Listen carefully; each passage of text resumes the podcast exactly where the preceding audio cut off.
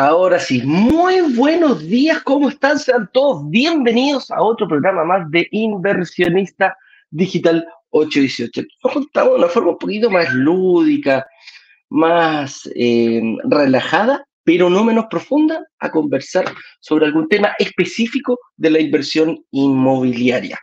¿Para qué? Para invertir en departamentos y lograr que se paguen solo. Esa parte, lograr eh, hay que subrayarla, ponerle negrita, cursiva, todo lo que ustedes quieran, colores destacados, porque el que tiene que lograr que los departamentos se paguen solo eres precisamente tú. Y todos trabajamos en, nuestra empresa con un objetivo claro, llegar como el, em, la cima del Everest, lograr cuando ustedes llegan, ¿se han dado cuenta cuando suben un cerro? Eh, ya sea el Manquehuito, el Manquehue para los que están en Santiago, el mismo Cerro San Cristóbal, Santa Lucía, sea el porte que sea, pero nos da una satisfacción llegar al final. Y nosotros tenemos un lanzamiento oficial que fue la semana pasada, pero hubo personas que dijeron, me encantó, están reservando, ya están haciendo todo su proceso, pero otras personas dijeron, pucha, ¿sabes que Yo no quería entretenimiento, yo quiero algo más a futuro. Bueno, nos pusimos las pilas, salimos a buscar y tenemos eh, mañana a las 7 de la tarde en punto, 19 horas de Santiago, nuestro lanzamiento relámpago. Y antes de eso, eh, también nos dijeron, pucha Eduardo, yo vi el workshop, pero me perdí la mitad de la clase 2, que no la pude ver, y sencillamente algunos me dijeron, mira, el viernes estuvo complicado, me perdí la clase 3. Otros dijeron, mira, me encantaría verlas de nuevo porque las quiero repasar. Bueno, tenemos una página, si el señor director la pone en pantalla, donde eh, dimos la posibilidad de, uno, recordarte el lanzamiento relámpago, que va a ser este día jueves 18 de agosto, y ahí está la cuenta regresiva. Nos queda exactamente un día, 10 horas, 39 minutos y 25 segundos para que comience nuestro lanzamiento relámpago, que va a ser el día de mañana. Y para las personas que, mm, que no pudieron ver ni la clase 1, 2 y 3, están las tres disponibles. Ahí tú te puedes dar cuenta, están las tres clases. Los siete pecados capitales, tu verdadera capacidad de inversión y la estrategia de ciclos y superciclos. ¿Cómo dividimos esto, los siete pecados capitales? Pecados, porque son errores, capitales, porque si los cometes, no te va a pasar nada a ti, pero tu bolsillo es el que va a sufrir.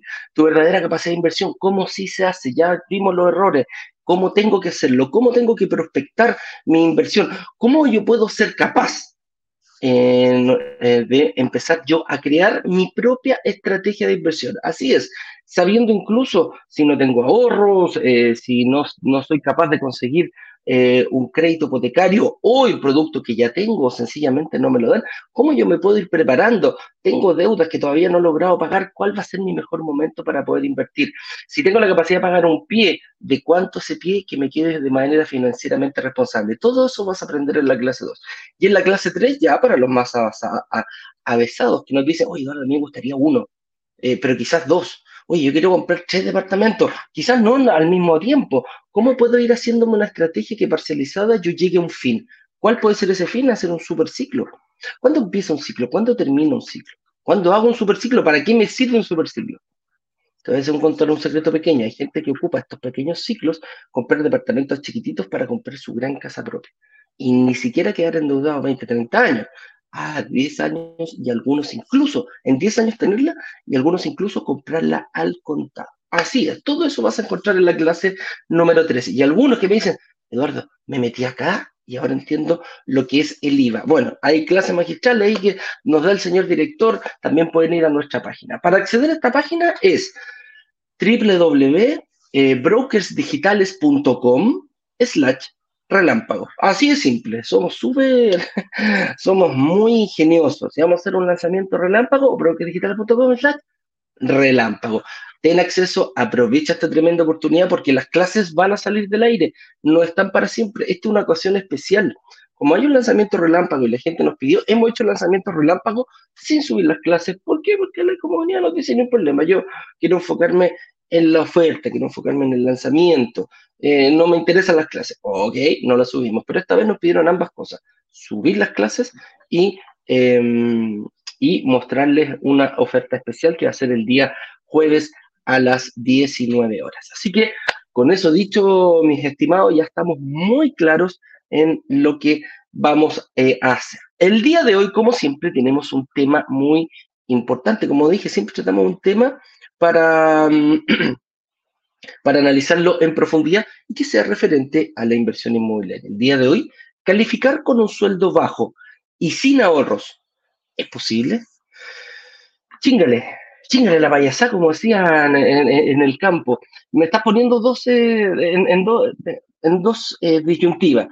Mi sueldo que es bajo y no tengo ahorro. Mucha gente viene desde chico, hemos escuchado en todas estas eh, escenas familiares eh, mijito, ahorre, ahorre, ahorre si usted se quiere comprar una casa. Salga a la universidad, salga primero su estudio, desde su primer sueldo ahorre, no se gaste la plata en tonteras, no se la gaste en auto, no se la gaste en fiesta, no se la gaste en viaje. ¿Están así?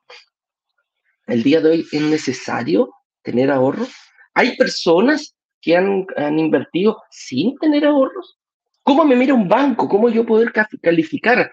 Quizás yo pienso a lo mejor que tengo un sueldo bajo, ¿Cómo lo hago? ¿Me automargino? ¿Me autolimino porque yo considero que mi sueldo es bajo? ¿O voy y espero que me digan eh, sencillamente que... Eh, ¿Cómo se llama? O voy y digo sencillamente, hay estrategias para invertir con sueldos bajos. Entonces, eh, ¿y quién, quién, me dice a mí que mi sueldo es bajo? Quizás tu sueldo puede ser bajo para ti, eh, pero quizás no para mí. Quizás puedo tener un tremendo sueldo y no calificar. Hemos visto de todo y para eso me va a ir acompañando eh, don Jorge Larruco, que es nuestro supervisor del equipo analista, que son personas que tienen mucha experiencia en la banca. Ellos vienen de la banca, fueron ejecutivos, por lo tanto, día a día tenían que estar calificando a estas personas y algunos eh, algunos iban uno, dos y tres veces para poder calificar para sus créditos, que muchas veces era para su casa propia. Así que aquí lo vamos a ver cómo podemos usar esas herramientas, cuáles son las herramientas que hay en el, en el, en el mercado y en el sistema que nos permitiría poder calificar con sueldos bajos y sin ahorros inclusive. Así que, eh, con eso dicho, señor director, por favor, hagamos pasar a nuestro invitado para que empecemos a analizar en profundidad y al final, ojo, vamos a dejar tanto para la gente de Instagram como para la gente de, de YouTube eh, la posibilidad de hacernos preguntas. Así que vayan escribiendo sus preguntas en el box de preguntas. Así que, señor director, por favor, haga pasar a nuestro experto en créditos, don Jorge Larruco.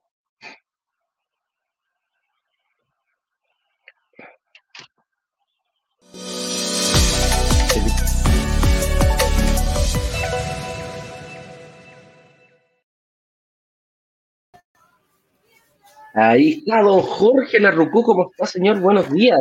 Hola, don Edu, bien, ¿y tú cómo estás? ¿Cómo estás, señor director? Lo vi por ahí. Yo no los veía desde el viernes, fue mi último día. Ayer lunes, antes ayer lunes, no hubo, eh, no hubo eh, no hubo live porque estábamos de, ¿cómo se llama? De feriado. Estábamos de, de feriado, aprovechando el día feriado. Y después, el día martes, yo los días martes estudio, así que no vengo al programa, lo hago solamente así que así estamos. mi gatita me anda, eh, eh, le gusta salir en el programa. Ayer, salió, ayer salió, mira, ayer salió en, el, en, en, las clases, se metía, mira, mira qué cosa más chica, es una exquisitez, sí, tú, es una exquisitez. Oye, bienvenido, mi estimado. Un abrazo grande. Mira, te necesito que analicemos, que compartamos con nuestra comunidad eh, cómo calificar con un sueldo bajo y sin ahorros. ¿Cuántas veces no escuchamos esto de parte de nuestros padres, nuestros tíos, nuestros abuelos, que son personas, nosotros éramos chicos y los mirábamos con confianza? O sea, eran nuestros em, ídolos, personas que uno, referentes a seguir, eh, y que ellos todos en conjunto te dijeran, mijito, usted tiene que ahorrar para poder invertir. Sin ahorros es imposible que usted, em, que usted compre una casa.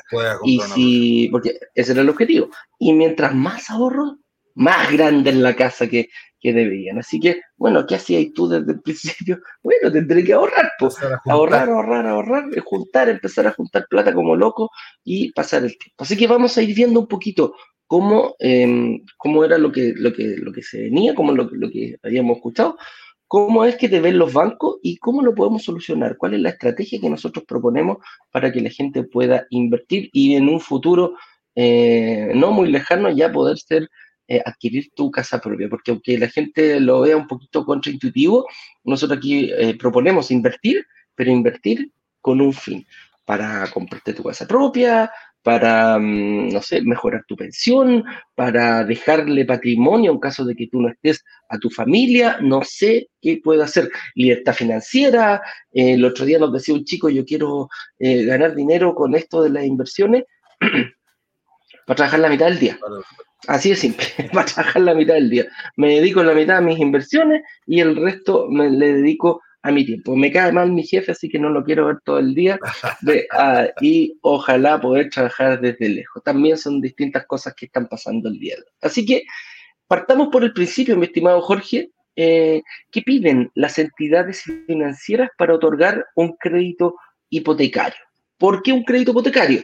Un crédito hipotecario porque en la inversión inmobiliaria uno pone una parte como inversionista uno pone un pie, puede ser un 20, un 25, un 30% y, más si tú quieres también, pero necesitamos de otra entidad, una entidad financiera que nos pueda dar un crédito, que pague lo que nosotros no pagamos del departamento. Y así de simple, yo pago un 20% pie, todavía me falta un 80% para cubrir el valor.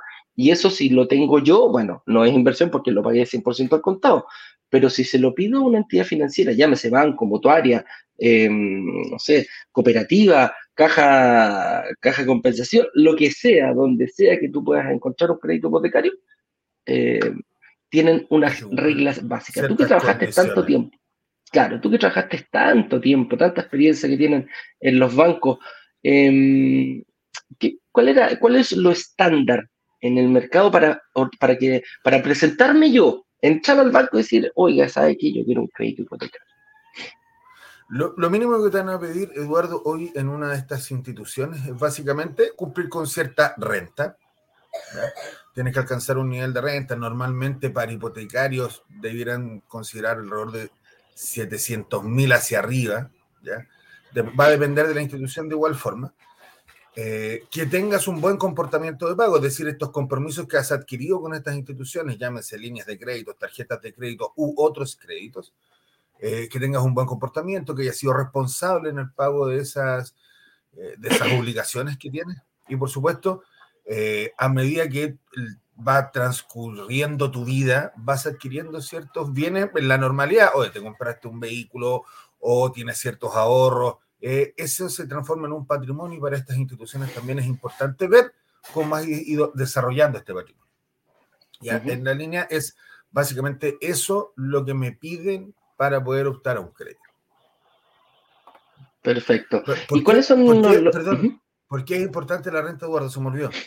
Tienes que pensar que en la línea que lo, que decías tú recién con el tema del hipotecario, yo le estoy solicitando a esta institución un monto importante porque no todos, eh, es poco común, que tengan todo el valor de un departamento para poder ir y pagarlo. Por lo tanto, probablemente tenga que pedirle este, este apoyo a una de estas instituciones.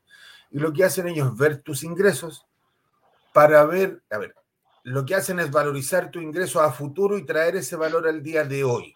Y al traer ese valor al día de hoy, dicen, perfecto, tu renta alcanza o no para cumplir esta obligación a futuro.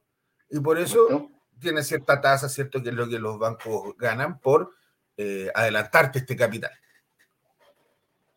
Correcto. Oye, Jorge, ¿y, cómo es que piden este... Mm, esto, se puede pedir en cualquier, eh, en cualquier banco, en cualquier institución financiera, te piden más o menos lo mismo? Sí, eh, tanto en mutuarias como en, bancos te van a pedir hoy día cumplir esas condiciones. Eh, como digo, unas pueden ser más, más restrictivas, otras un poco más blandas, pero en el promedio es, todo lo mismo. No, no, no va a haber mucha diferencia entre uno y otro. Perfecto. Y la pregunta del millón, ¿cómo puedo entonces yo calcular la renta que necesito para calificar? Ese, esa es la pregunta del millón. Y aquí es, aquí es importante. ¿Me fijo primero en el valor de la propiedad o me puedo fijar en el valor cuota? ¿Cuál es lo, que más, lo que más importa? ¿Y cuál, es lo que nos, cuál es el estándar que nos piden los bancos? Hoy día hay que fijarse mucho en el valor de propiedad que yo quiero ver. Vamos a hablar en números redondos porque es más fácil el cálculo nada más. Correcto. Si yo, dice, si yo pienso hoy día gano un millón de pesos, debieran estas instituciones darme entre 1.500 a 1.600 UF como crédito hipotecario. O como dice Ignacio, unas 50 veces tu renta. También es un cálculo válido el día de hoy. O sea, si yo gano un millón, me van a prestar 50 millones aproximadamente. para hacerlo 50 millones aproximadamente. Perfecto. Y 50 millones dividido en UF, aproximadamente lo que tú dijiste, unas 1500, 1600 por ahí. Por ahí. Por ahí, te digo el Perfecto. A ver, veamos. Claro, son. Dame un segundo, son 50 millones. Ah, 50, 50 millones. Estamos hablando de 1490 y algo UF, 1500 UF. Ya, 1500 UF, ¿viste? Ahí, la, ahí, la, ahí, la, ahí las tenemos. Entonces estábamos justo más o menos en el cálculo. Esto es para que, para que quede clarito. Ok. Entonces, Por lo tanto, ese es, tu primer paso. Ves el valor de la propiedad. Si esta propiedad vale, por ejemplo, 2.000 UFs, ya sabes que si tú ganas este millón de pesos, te van a prestar las 1.500 UF. Y esta diferencia que se provoca es lo que llamamos el pie de una propiedad. Justamente calza el 20%, 2.000 UF, un 20% son 500 UF, y eso es lo que tiene que salir a pago desde mi bolsillo. Correcto. Ahí hay que ver, como dices tú, quieres un buen ahorrador, yo tengo el ahorro pago el pie. Pero ¿qué pasa si no tengo el ahorro? ¿Qué posibilidades tengo de poder pagar este pie si no soy bueno ahorrando? Yo soy pésimo ahorrando. Yo estoy como Ignacio, yo me gasto la plata, la guardo y a los dos días me la gasto. ¿Ya? Entonces, pero pagando es distinto. ¿Qué posibilidades me da una inmobiliaria o alguna institución eh, que me esté vendiendo esta propiedad, ¿cierto?, de ir pagando este pie en cuota? Y a eso es lo que nos vamos a referir hoy día. Correcto. Entonces, eh, aquí, ya, aquí, ya, aquí ya saltamos, ojo para que tengan claridad. El hecho de que a mí, por ejemplo, si yo gano un millón de pesos y me prestan 1.500 UF, no quiere decir que la propiedad que yo tengo que optar es de 1.500 UF. Podría darse la, podría darse eh, la posibilidad de que yo me pudiera comprar una casa de 5.000 UF con un sueldo de un millón de pesos. Sí, lo podrías hacer. Ahí es súper fácil. fácil, fácil no es, pero lo puedes hacer. ¿Cómo? Te faltan 3.500 UF. Bueno, tenéis que poner 3.500 UF de pie. Es así de simple. No hay más que eso. Y hay gente que me dice, oh, no estáis loco, porque te pegaste en la cabeza, pues día 3.500 UF son prácticamente más de 100 millones de pesos. Bueno, hay gente que los puede tener, sí, sí. Eh, que todos lo tengan, no, no. Ahí sí que... Estoy totalmente fuera de aquello. o sea, no tengo sentido. Pero ojo, pero ojo, si tú ves la clase número 3, te vamos a explicar en base, ni siquiera esa fue una, una, una estrategia que nosotros la inventamos. Eh, la, se la copiamos a un inversionista que nos dejó clarito. Dijo, oye, mira, yo compro tres departamentos, los vendo después de 10 años, trato de sacar unos mil UF a cada uno, el primero me dio más, el segundo me dio más, y si puedo 4 o 5 también lo voy a hacer. ¿Por qué? agarro todos esos departamentos, los vendo y me voy a quedar con 4.000 UF, 5.000 UF, a lo mejor dependiendo cómo haya sido la plusvalía de todos los departamentos yo, donde yo elegí, y me compro mi casa que me cuesta 5.000 UF. Upa. Y si me gustara la de 6.000, bueno, pongo 5.000 de contado y me quedo con 1.000 de... Eh, de crédito. Entonces, cuando la gente dice, no, eso es imposible, es una táctica que hacen los ricos, no, no es así, es una estrategia que tiene una táctica definida. Por lo tanto, podemos ir, llegar, cuando tenemos claro el objetivo para dónde nos dirigimos, es mucho más fácil ir llegando. Entonces, ¿cómo calcular la renta que necesito para calificar? Súper fácil. Hay algo ahí, eh, si nos podrías explicar, eh, eh, Jorge, cómo nos mira para la, para la cuota porque se escucha del 15%, del 25%, que no más de un 40%. ¿Cómo es eso que, que, nos piden las entidades financieras, que prácticamente es parejito por toda la... Por parejito para todas las instituciones. Para todas las instituciones. Esto, lleva, un manual, eh, es como la guía que tienen todas estas instituciones, donde dicen que lo que ellos consideran un endeudamiento responsable es que yo de este ingreso destine el 40% del mismo, es decir, si gano un millón, estamos hablando de 400 mil pesos, para el pago de estas cuotas que llamamos grandes, hipotecarios o consumo. Y a su vez ese 40% yo debo dividirlo en un 25% como el dividendo máximo a alcanzar con mi renta, es decir, de este millón de pesos, 250 mil, y una cuota máxima de consumo que es de 150 mil pesos, que es el 15% de mi renta pensando en un millón. Esto es en promedio. Ahí entran, hay factores cuantitativos y cualitativos. Los factores cualitativos ya dependen de cada institución. Ya es algo que nosotros podemos entender, por ejemplo, tu profesión o, u otros factores que hagan que esto se estire un poco más. Yo he visto llegar hasta 30%, por ejemplo, en, cuota, en dividendo hipotecario, pero depende de estas condiciones cualitativas. Pero en sí lo que el banco, como decía, o estas instituciones consideran un endeudamiento responsable es eso. No solamente yo puedo tener este ahorro y solicitar un crédito a lo que me permita mi renta, sino que además tengo que calzar dentro de este parámetro de lo que es una cuota o un dividendo mensual para poder calificar. Correcto. Ahí ya tenemos claro entonces. Hay gente que nos pregunta, oye, los bancos y las mutuarias es lo mismo, la, la, ¿cómo se llama? las cajas de compensación, no sé, las cooperativas, todo es lo mismo. Mira, los parámetros pueden variar muy poquitito, tanto hacia arriba como hacia abajo. Va a depender únicamente y exclusivo de la institución. Cada institución pone sus reglas. reglas. Hay mutuarias que dicen, oye, mira, yo me voy a meter a dar crédito entre 1000 y 2000 UF. Hay otra que puede decir, mira, yo voy de los 2000 a los 3000, yo voy de los 3000 a los 5000. Mira, ¿sabes qué? A mí me gusta de los 5000 para arriba, no tengo, no tengo tope. Va a depender único y exclusivamente de la mutuaria. Los bancos funcionan de la misma, de la misma manera. Tienen un perfil eh, y dicen, mira, ¿sabes qué? A mí me gusta esta porción del mercado y a, este, a estos personajes yo me voy a enfocar. Los que ganan un millón, los que ganan dos, los que ganan tres, los que ganan cuatro, va a depender única y exclusivamente de la institución. Así que em, eso es más o menos parejito en todo. Pero como dijimos, pequeños matices hacia arriba y hacia abajo también. ¿Qué puedo hacer si no alcanza mi renta? Upa, ¿cómo lo podemos, cómo lo podemos visualizar aquello si no me alcanza mi renta? ¿Cuándo no me alcanza mi renta? Muchas veces cometemos el error de decir, Ah, no, esta cuestión de la inversión es para ricos, ¿ah? eh, para gente que gana eh, 3 millones de pesos, 2 millones de pesos para arriba. Fíjate que en bloques digitales tenemos. La autoeliminación. la autoeliminación, claro. ¿Y qué puedo hacer si no, si no alcanza mi renta? Bueno, hay, distintas, hay distintos motivos. ¿Cómo lo vemos tú que estás día a día, Jorge, con nuestras personas, con, nuestro, con todos nuestros em, inversionistas o futuros inversionistas cuando piden tanto las reuniones de análisis gratis para empezar a ya a perfilar, a aclarar esas dudas importantes que tienen y empezar a perfilar su, estrategia de inversión, como las personas que ya pagan una, una mm, pagan una reserva y ya están comprometidos y quieren realizar, quieren, quieren plasmar en el papel lo que ellos aprendieron y descubrieron de este mundo de la, de la inversión inmobiliaria. ¿Cómo lo, cómo lo hace cuando no alcanza la renta? ¿O, qué parámetros se pueden empezar a, a mover? ¿Qué variables?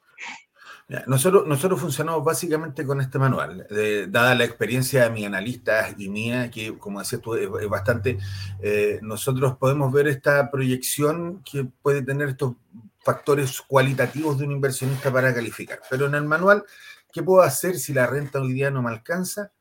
Es lo que hablábamos, pagar este pie en cuotas, pagar más pie va a depender de mi ahorro, va a depender de mi capacidad de pago, es decir, cuánto puedo pagar yo en el mes para poder cubrir este pie en cuotas y pagar más pie.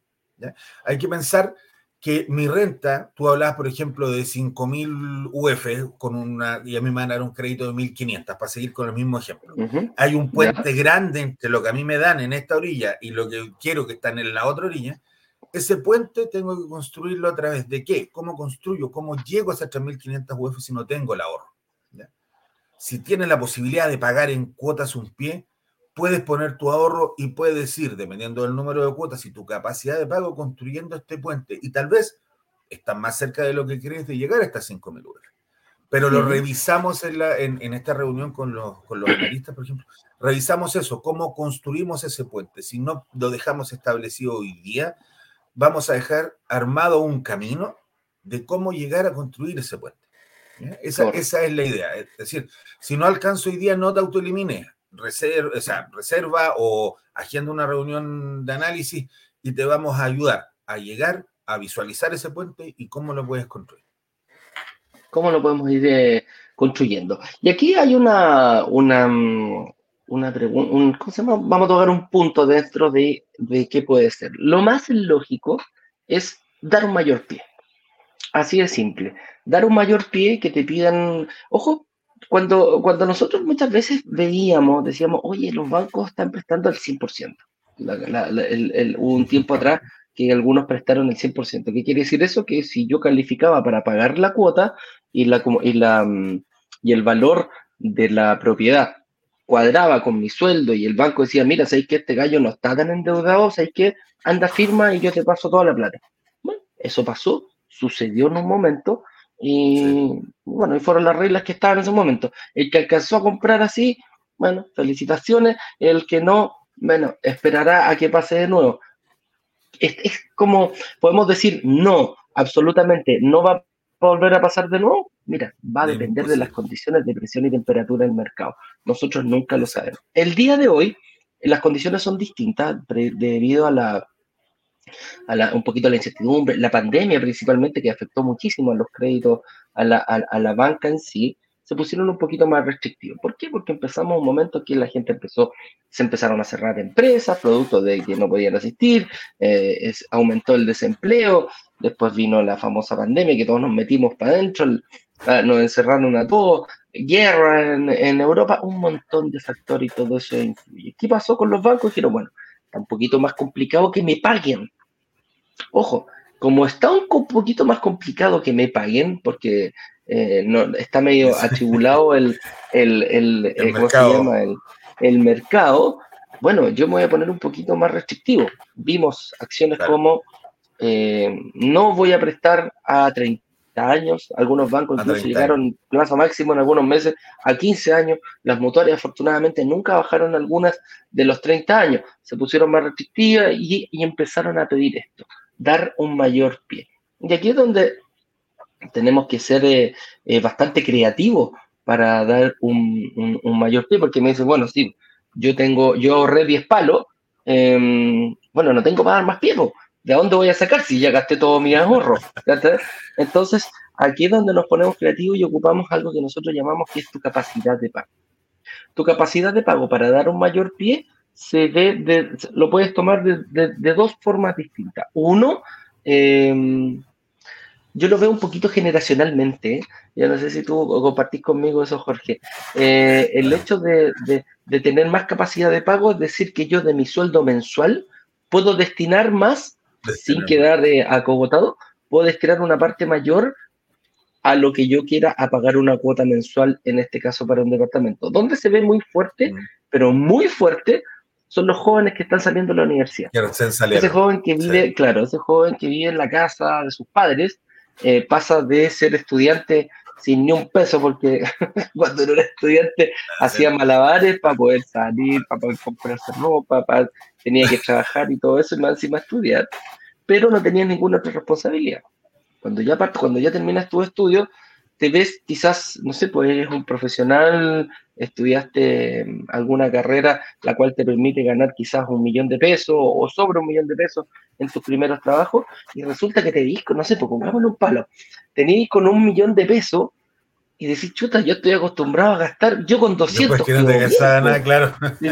Claro, yo con 200 pido bien, le paso algo a mi mamá, le salgo un rato, quizás puedo seguir, pero tengo capacidad. Nosotros hemos visto de 700, de 800, de 500 mil pesos mensuales, cosa que para personas quizás con mayores responsabilidades de los 40 para arriba, podemos decir, chuta, ¿sabes qué? Yo no, no, no, no sé si tengo tanto, no, sé si que el colegio de los niños, que que los hijos, que hay que comprar ropa, que hay que salir, que hay un montón de cosas, que hay que pagar la cuota del auto, empiezas a obtener más, eh, empiezas a, tener mayor responsabilidad, pero a la vez tienes algo que no tienen los jóvenes, que es patrimonio.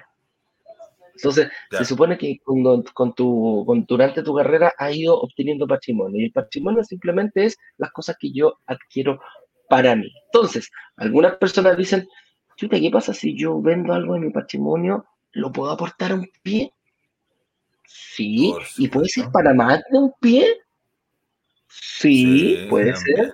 ¿Puedo, ¿Puedo, incluso hipotecar algún patrimonio que yo tenga? ¿Qué pasa si yo ya tengo mi casa pagada a los 45 años? Eh, por algún motivo la compré bien y ya se está pagada. ¿La puedo volver a hipotecar? Sí, quiere decir que yo puedo sacar un fin general y agarrar y, entonces ahí te, estamos diciendo algunas formas de dar un mayor pie. Otra forma de dar un mayor pie, mi estimado, que nosotros lo vemos mucho, es pagar, eh, tener mascotas para el pie. ¿Cuántos Tener mascotas. En el último proyecto, yo creo que nos sacamos los zapatos imagínate que tuve, tuve inversionistas que me decían, no, me decían 100 son muchas. No, no, no, es demasiado, como que se asustaban de tantas cuotas. no, son, son, no, son muchas. De hecho, son muchas, sí, sí, tienen razón, si son demasiadas cuotas. Yo, le decía, llenar 100, llenar 100 cheques ¿Mm? era una cosa, si yo con 10 me equivoco con 3, imagínate en 100. Oye, el otro día yo en 2 me equivoqué en 1. Hice dos, dos cheques y me equivoqué en 1 que me dio rabia, decía, oye, si yo hablo todos los días, y, y bueno, también hecho y pasa mucho. Pero tener la posibilidad de 100 cuotas, imaginémonos, da lo mismo el, valor. Imagínate que yo quiera poner el 30%. De 100 millones de pesos son 30, son 100 cuotas, quizás cuotas de 300 lucas para poner el, los 30 millones, mm, no es malo. Eh, 200 lucas, 200 lucas para, para, para poner el 20% de un departamento de 100 millones, chuta, tampoco es malo. O sea, de repente yo empiezo a decir, oye, yo súper fácil, yo trabajé un tiempo en, en, en, venta de autos. La gente no tenía ningún problema en firmarme pagaré por 24 meses a 300, 400 lucas. No lo vi, no lo pensando dos veces. ¡oh! Porque le empezaba a tiritar el ojo, ¿ah? veían el modelo nuevo, el auto lindo, olorcito, se subían, oh, mira, Calenina, cómo me a la playa en este descapotable, ¿ah? O mira que estarían contentos mi, mi, mi, familia, la señora con este 4x4, ¿ah? Ya llegó el momento de ver el salto 4x4, un montón de cosas. Pero no hay ningún problema y firman cuotas de 400, 450 lucas, pero si, si, asco sin asco. Y algunos son más arriesgados. Pasan la tarjeta. Pasan la tarjeta por, por montos altos, que te acuerdas, hay algunos bancos te dan estas 24 cuotas. 24 cuotas, precio contado para comprarse el auto y empezar, ¿no? Ah. Mis, clientes empezaron, ¿no? Y tengo esta plata, tengo ya y la mitad, la mitad del auto con la tarjeta y la otra mitad con plata. Vamos, vamos pagando, vamos pagando, vamos metiendo. Entonces, esto pasa mucho y ahí es cuando eh, te dicen, oye, ok, listo, no hay problema cuatro años, cinco años, que ahí está, seis años los créditos en, la financiera ahora para, para los autos, pero te dicen, bueno, ya, pues la misma plata, para un pie, para un departamento. No, no, no, eso ya cambia la figura. Ah, ahí eso, eso, eso es otra cosa. Y ahí es donde decimos, la máquina, eh, ¿dónde estamos bien perfilados? Ah, no estamos perfilando para la deuda buena, la deuda mala, como dice. Por eso piensa, que, piensa, que la, piensa que el auto, el vehículo finalmente es una deuda necesaria, pero eh, mal negocio. lo sacaste la automotora y ya perdiste plata. Me lo merezco, me lo merezco, ah, me, lo merezco, me lo merezco, sí, mira, con el me lo merezco, compadre.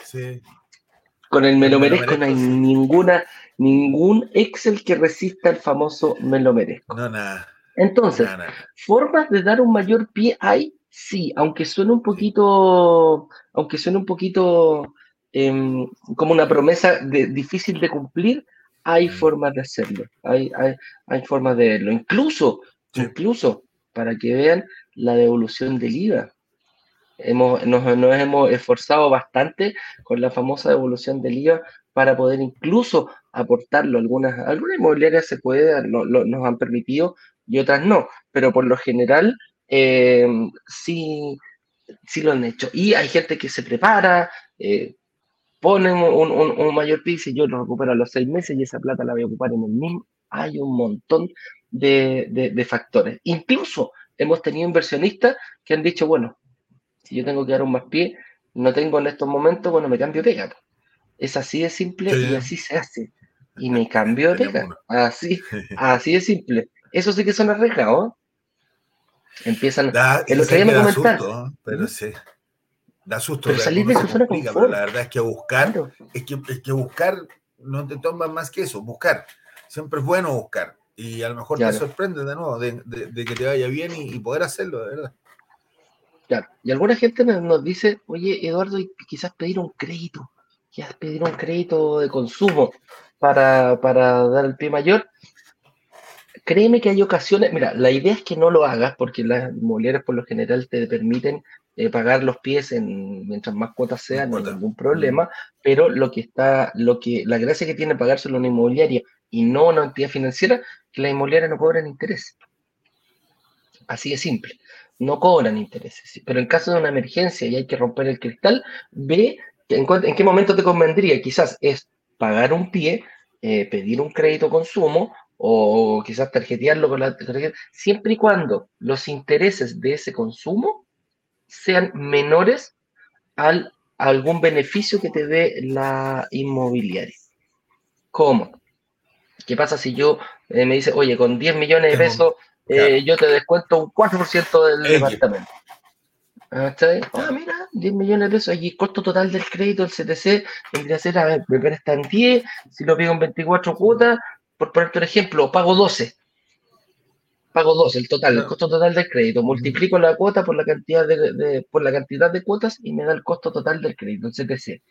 Y si eso me, me 12 pues, millones y me voy a obtener un beneficio de 4 millones, bueno, prefiero agarrar y meter la plata, saco y yo me dedico a pagar eso. Ay, eso mira, son extremadas porque, ojo, ¿qué pasa si después te perjudica para pedir el crédito? Porque eso sale en el, en el sistema financiero. Pues, lo que te decía, lo que hablábamos al principio, si yo pido el consumo, que por obligación ya lo tuve que sacar o no tengo estos beneficios, me veo la obligación de sacar el crédito de consumo, recuerda que la cuota no puede superar el 15% de tu ingreso. Porque si voy a sacar el consumo, va a superar eso, me voy a, me voy a, me voy a hacer la zancadilla yo mismo porque voy a quedar sobreendeudado en consumo. Correcto. Y aquí hay otra, hay otra, mm, hay otro punto que es complementar renta.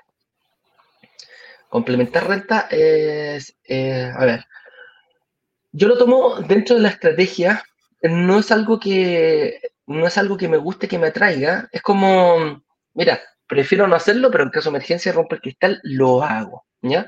Y complementar renta simplemente es que otra persona te ayude, eh, ya sea un familiar directo, que tenga alguna línea de o un vínculo, eh, que tengan un vínculo fuerte, por ejemplo, un hijo común independientemente que no estén casados. Em, parejas con unión civil también es posible hacerlo.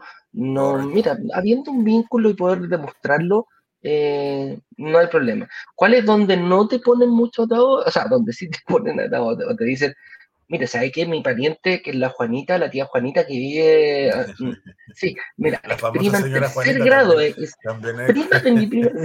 la mete por todos lados la señora Juanita. Es prima de mi prima, de mi tía. No, no, no, no, ahí sí que no, no, no, no va a haber. Pero en el fondo es que dos personas pongan su capacidad crediticia a disposición de una sola propiedad. Eso es lo que podríamos decir complementar renta. Y hay, bueno, aval, eh, codeudor solidario, hay distintas figuras dentro de las cuales, no sé si le van a explicar ahora, pero dentro de las cuales eh, nos enfocamos en ir. ¿Te, pasaba mucho? ¿En qué caso lo veíais fuerte, fuertemente y para cuánto complementaban renta, que es algo muy común que se ve en los bancos, Jorge? Normalmente el, complemento de renta, claro, tiene que ver con el problema que planteamos en un inicio. Cómo, cómo llego al valor de esta propiedad que me quiero comprar y que mi renta no me permite llegar por sí solo. Eh, por lo tanto, complemento con alguien que tenga más o menos, pues eso también va a ser importante, que tenga más o menos las mismas condiciones que tengo yo. Ambos deben ser sujetos de crédito, es decir, ambos van a ser evaluados por la entidad en sus deudas, en su patrimonio y en sus ingresos.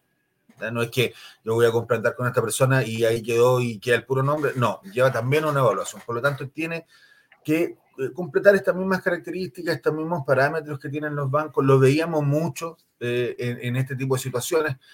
Normalmente son dos, o no llegan al valor de la propiedad por la renta, o eh, como por ejemplo en temas de matrimonio, yo quiero que mi cónyuge esté y sea dueño también de esta propiedad. Entonces, eh, son las dos veces que uno eh, va a complementar renta para poder calificar un crédito hipotecario, pero se ve harto.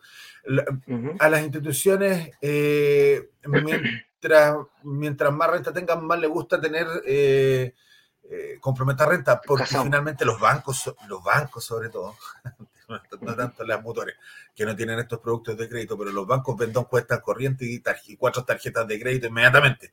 Esa es la suma. Y, un posibles dos créditos de consumo en algún momento. y el seguro y todo. Claro. Eso le, eso le llama la atención. Tienes que pensar que finalmente el seguro es obligatorio, seguro incendio y de gravamen del crédito hipotecario. Y si hay dos titulares, los dos llevan el crédito de gravamen. Así que es un doble seguro en ese crédito. Entonces, por supuesto que les llama la atención. Ahora, hay que calificar dentro de estos parámetros que conversamos en un inicio. Sí, ambos deben calificar y cumplir las condiciones crediticias que le piden esta institución. Correcto. Entonces, el complementar renta para mí em, tiene un objetivo muy claro. Hay ciclos, cuando nosotros hablamos de los ciclos, pues, pues, un adelanto a la clase Che. El ciclo comienza cuando yo pago la primera cuota del pie y termina cuando pago la última cuota del pie. Así de simple. Si te permiten hacerlo en 100, bueno, eh, cuando termines de pagar la cuota 100, ahí va a ser el, término de tu ciclo. Un poquito largo para mí, sí.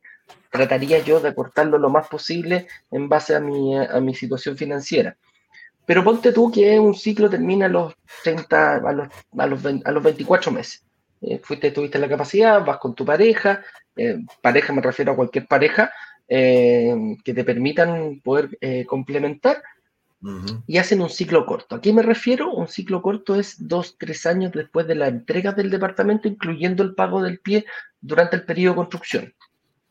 Entonces, si yo sumo dos años de periodo de construcción y tengo tres años el departamento, suman cinco. Bueno, cuatro o cinco años, agarro todo lo que tomo ese departamento y lo vendo. Se termina la hipoteca con el banco, se termina el, el compromiso que tienen ambos con esa propiedad, se vende y que yo recupero como inversionista. Recupero todo el pie que puse. Recupero lo que se descontó del valor total del, crédito, del crédito, durante tres años, pongámoslo en este caso, tres años. Eh, durante esos tres años se elimina poco, sí, pero no lo pagaste tú, pues lo pagó el arrendatario, porque estuvo ocho años arrendado. ¿ya? Y después em, recuperas toda la plusvalía, todo lo que hubo desde el momento de que firmaste la promesa de compra-venta en el periodo de construcción, incluyendo los tres años posteriormente. Entonces ganaste cinco años de plusvalía.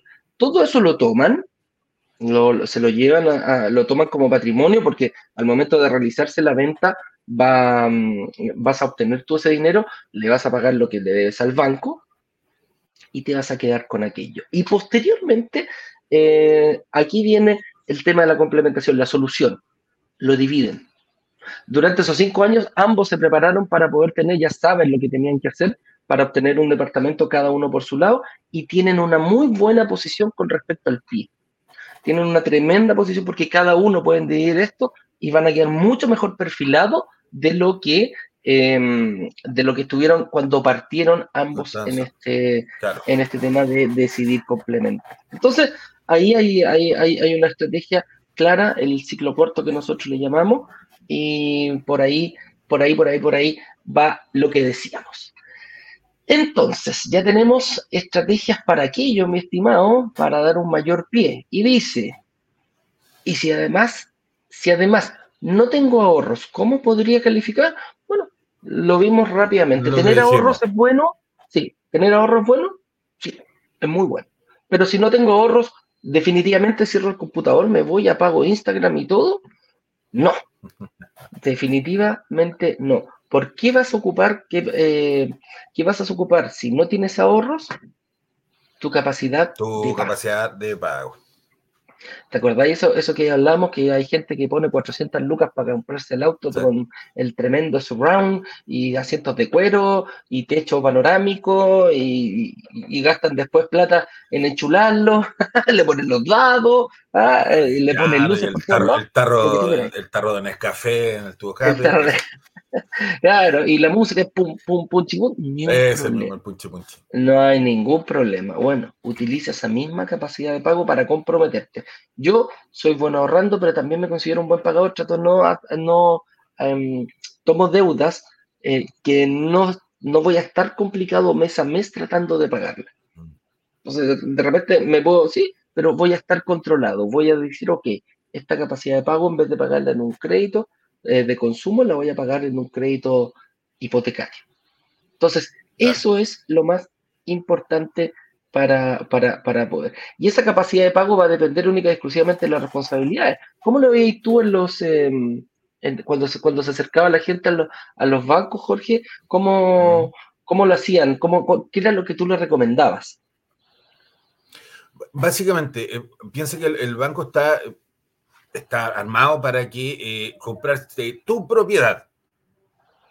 Más que ver estas propiedades en el, en el tiempo, ¿cierto? Para comprarte tu propiedad. Por lo tanto, básicamente cuando tienen esta capacidad de pago y no encuentran el proyecto, transformenla en ahorro. Pero si la inmobiliaria me da la posibilidad de ir pagando este pie en cuotas, por supuesto, eh, ver cuántas cuotas, ver qué es lo que no se transforma en algo pesado para ir pagando mes a mes. Tiene que, nosotros insistimos mucho en eso, que sea algo cómodo para ir pagando, no en algo que se nos forme en una pesadilla. Si está dentro de lo cómodo, que no lo utiliza, lo estás ahorrando y puedes transformarlo en capacidad de pago, por supuesto que te va a ser de mucha ayuda. Correcto. Oye, no tener ahorros y usar solo mi capacidad de pago me hace riesgoso para las entidades financieras. no tengo ahorros y usar solamente mi capacidad de pago.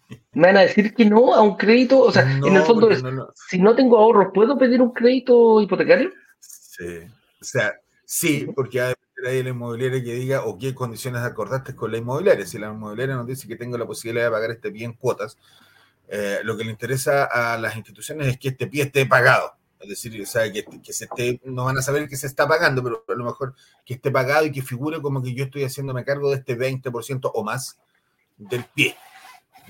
Pero esto no debería perjudicarte al solicitar un crédito para nada. Correcto. Entonces, em, aquí hay, hay como a, modo de resumen del tema del día de hoy. ¿Calificar con un sueldo bajo y sin ahorro es posible? Sí, es muy posible. Y yo te, yo te invitaría a hacer una, una, una estrategia personal yo te invitaría a que tuvieras las clases, eh, las tres clases que nosotros hemos visto posteriormente. Mira, el objetivo de esas tres clases de nosotros es decir, yo sin saber nada desde la clase número uno, ojalá cuando termine la clase tres, yo personalmente sea capaz de, de hacer mi propia estrategia, de calcular cómo, cuál es el departamento que a mí me, me, me puedo acomodar, cómo puedo calcular rápidamente mi capacidad crediticia eh, son varias cosas que uno puede decir, oh, no, no se puede. Bueno, sí se puede y si te equivocas no te preocupes, porque cuando nosotros pongamos a disposición el día del lanzamiento, mañana a las 7 de la tarde en punto, vas a estar obligado a tener una reunión de análisis personalizado con Jorge, con Jorge y con su equipo. ¿Y cuál es eh, la ventaja de tener esa, esa obligación, entre comillas? Es que van a poder analizar en conjunto todo lo que tú hiciste como estrategia. Te puedes haber equivocado, si no te preocupes, porque un experto eh, lo va a arreglar contigo y te van a decir claramente, oye, ningún problema, estáis súper bien. ¿Qué departamento le gustaría? ¿Ah? ¿Cuál le reservamos? ¿Qué piso, ¿qué piso le gusta más?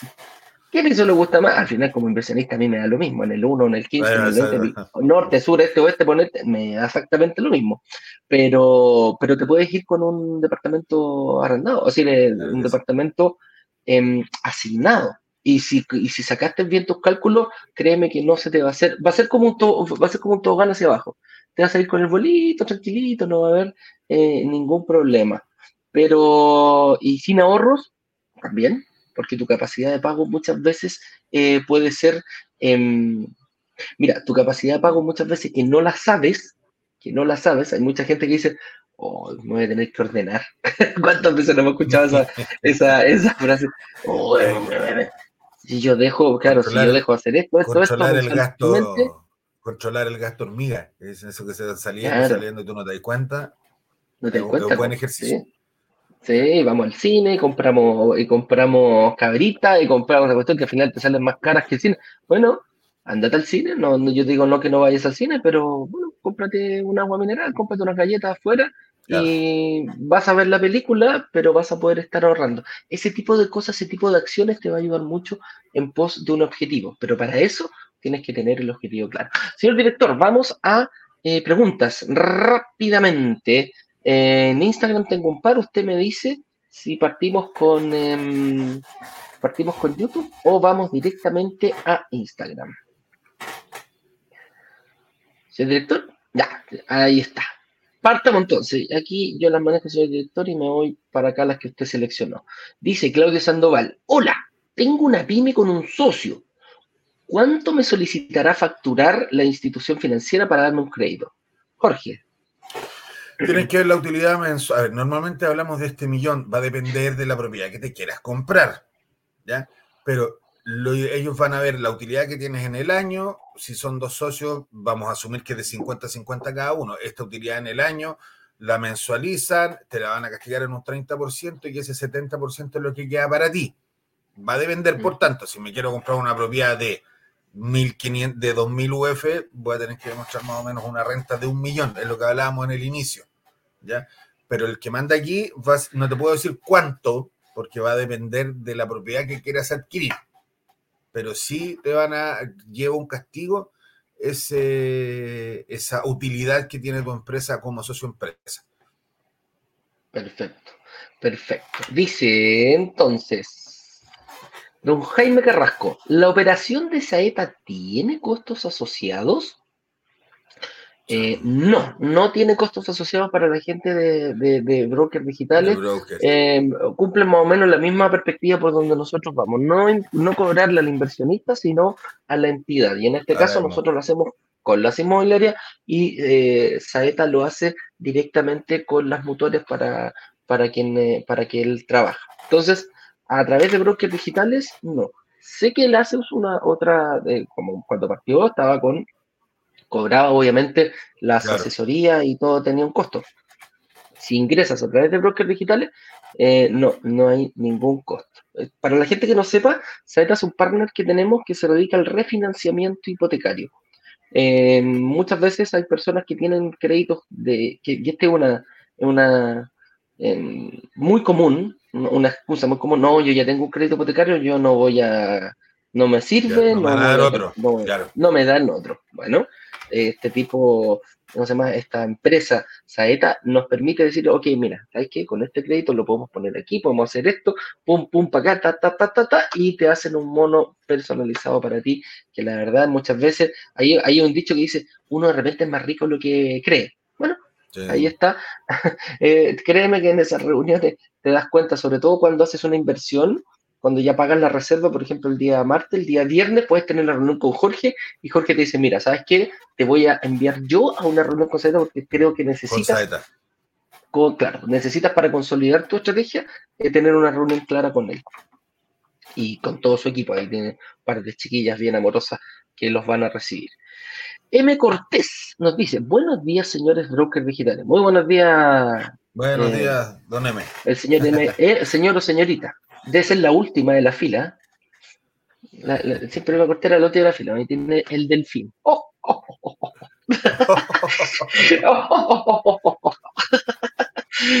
Dice, ¿es posible comenzar una inversión inmobiliaria sin tener el pie y comenzar desde cero? Sí, pues.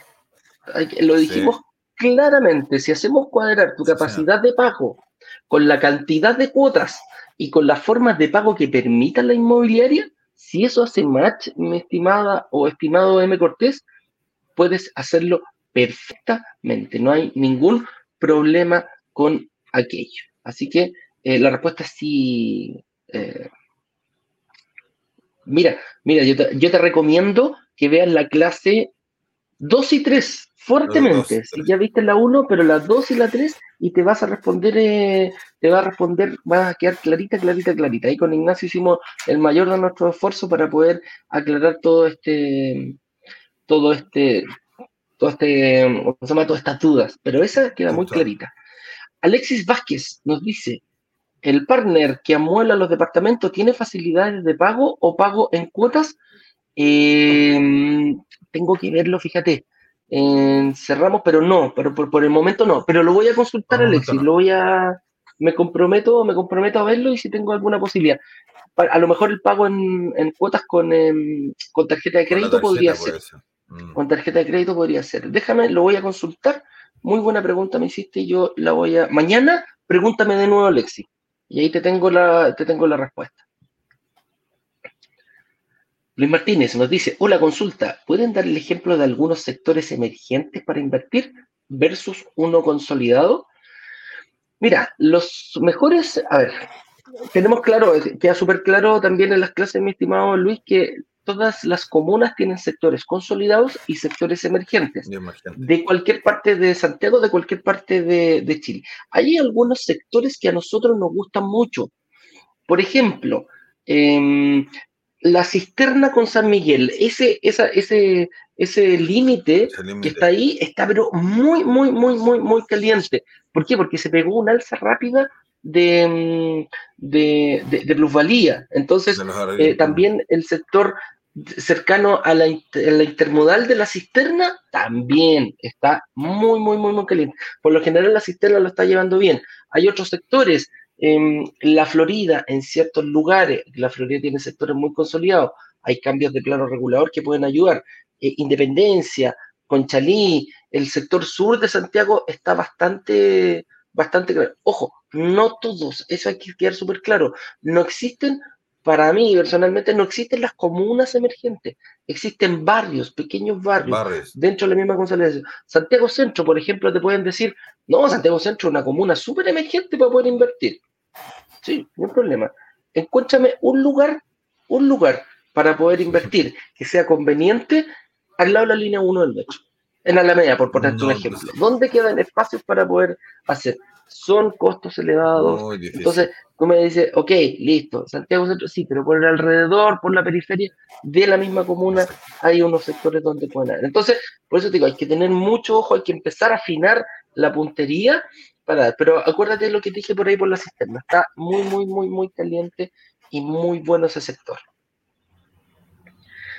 María José Majo Beauty nos dice, si estoy pagando el pie con la inmobiliaria y llega el momento de la entrega, ¿el banco sabe que yo estoy pagando aún el pie o la inmobiliaria le informa que se está entregando el total del pie? Jorge. Tienes que pensar que eh, el, cuando tú firmas esta, mm, el compromiso de pago a través de tu promesa, eh, se demuestra que el pie está, eh, en el fondo, el certificado que te emite la inmobiliaria es que el pie está pagado, que está el 20% del pie pagado, y por lo tanto tú te presentas con eso al banco, que es lo que te va a pedir estas instituciones, es decir, que tú efectivamente tengas el pie pagado. No, no, hay, no hay engaño en eso, pues eh, se hace la estructura de pago con esa fecha, por lo tanto lo que están entregando la inmobiliaria es correcto, exacto se confirma eso, pero no, no, no, vas a tener problemas ahí, María José. Claro. Leandro Roa nos dice, ¿el momento de solicitar el crédito, ven las deudas de la tarjeta de crédito? Sí, se notan todas las deudas no, que la Ven. no la ven. ¿En qué sentido no la ven, Edu? O sea, la ven, pero toman más que nada el cupo total que tienes en tu tarjeta. Correcto. y ahí saben cuánto tienes ocupado.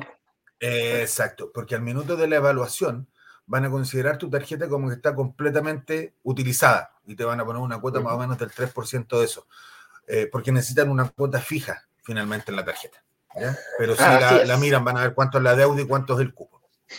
Así es. M. Cortés nos dice, consulta, si tengo un crédito hipotecario con deuda compartida con mi cónyuge, ¿puedo realizar con otras mutuarias? Sí, hay que verlo y hay que ir em, avanzando con, eh, con Saeta. Con Saeta te va a quedar muy, muy, muy, muy, muy claro. ¿Ya? Y si puede sacar, ¿qué va a pasar con ese kit? Si lo puede eliminar, si puede volver a tomarlo conjunto o tiene que ir uno solo, ahí hay muchas formas. está dentro del parámetro, muchas veces está dentro del parámetro, entonces tampoco podrías hacer igual uno extra, hay, que revisar. Así es. Con eso dicho, eh, nos estaríamos viendo mañana eh, ojo, recuerden, brokerdigitales.com slash relámpago para que puedan ver la clase 1, para que puedan ver la clase 2, para que puedan ver la clase 3. Y desde ya, yo reservaría en mi calendario, pone una alarma para mañana, día jueves, a las 19 horas en punto, con un nuevo lanzamiento, en condiciones distintas, que fue lo que nos pidió. Nuestra comunidad fue súper clara. Me encantó el primer proyecto, pero quiero algo distinto. Ojo si estuviste, si necesitas más cuotas, si necesitas tiempo, no una entrega inmediata, quizás dos a tres años, créeme que no te puedes perder este lanzamiento relámpago. Aprovecha de la clase porque mañana comienza el, el live y salen las clases del aire. No vas a poder seguir viéndolas, así que aprovechala y vela cuantas veces quieras. Con eso dicho, Jorge, muchas gracias por estar acá, por acompañarnos. Un abrazo grande a toda la comunidad y nos vemos mañana en otro programa más de inversionista y de inversionista digital 818. Que estén bien. Chau, chau. Chau. Vender los 144 departamentos de un edificio en apenas dos días. Una sola startup logró vender 144 departamentos. 144 departamentos. 144 departamentos en apenas dos días. Y muy bien lo saben los miembros de Brokers Digitales, quienes gracias a una comunidad de inversionistas vendieron 144 departamentos de un edificio en solo horas. La comunidad tiene el poder de negociación, igual que un gran fondo de inversiones que es capaz de comprar y negociar consecuentemente un edificio completo. Cuando se abre la, opción de reservar, en cuestión de 48 horas, 24 horas, todos los, todos los departamentos del edificio son reservados.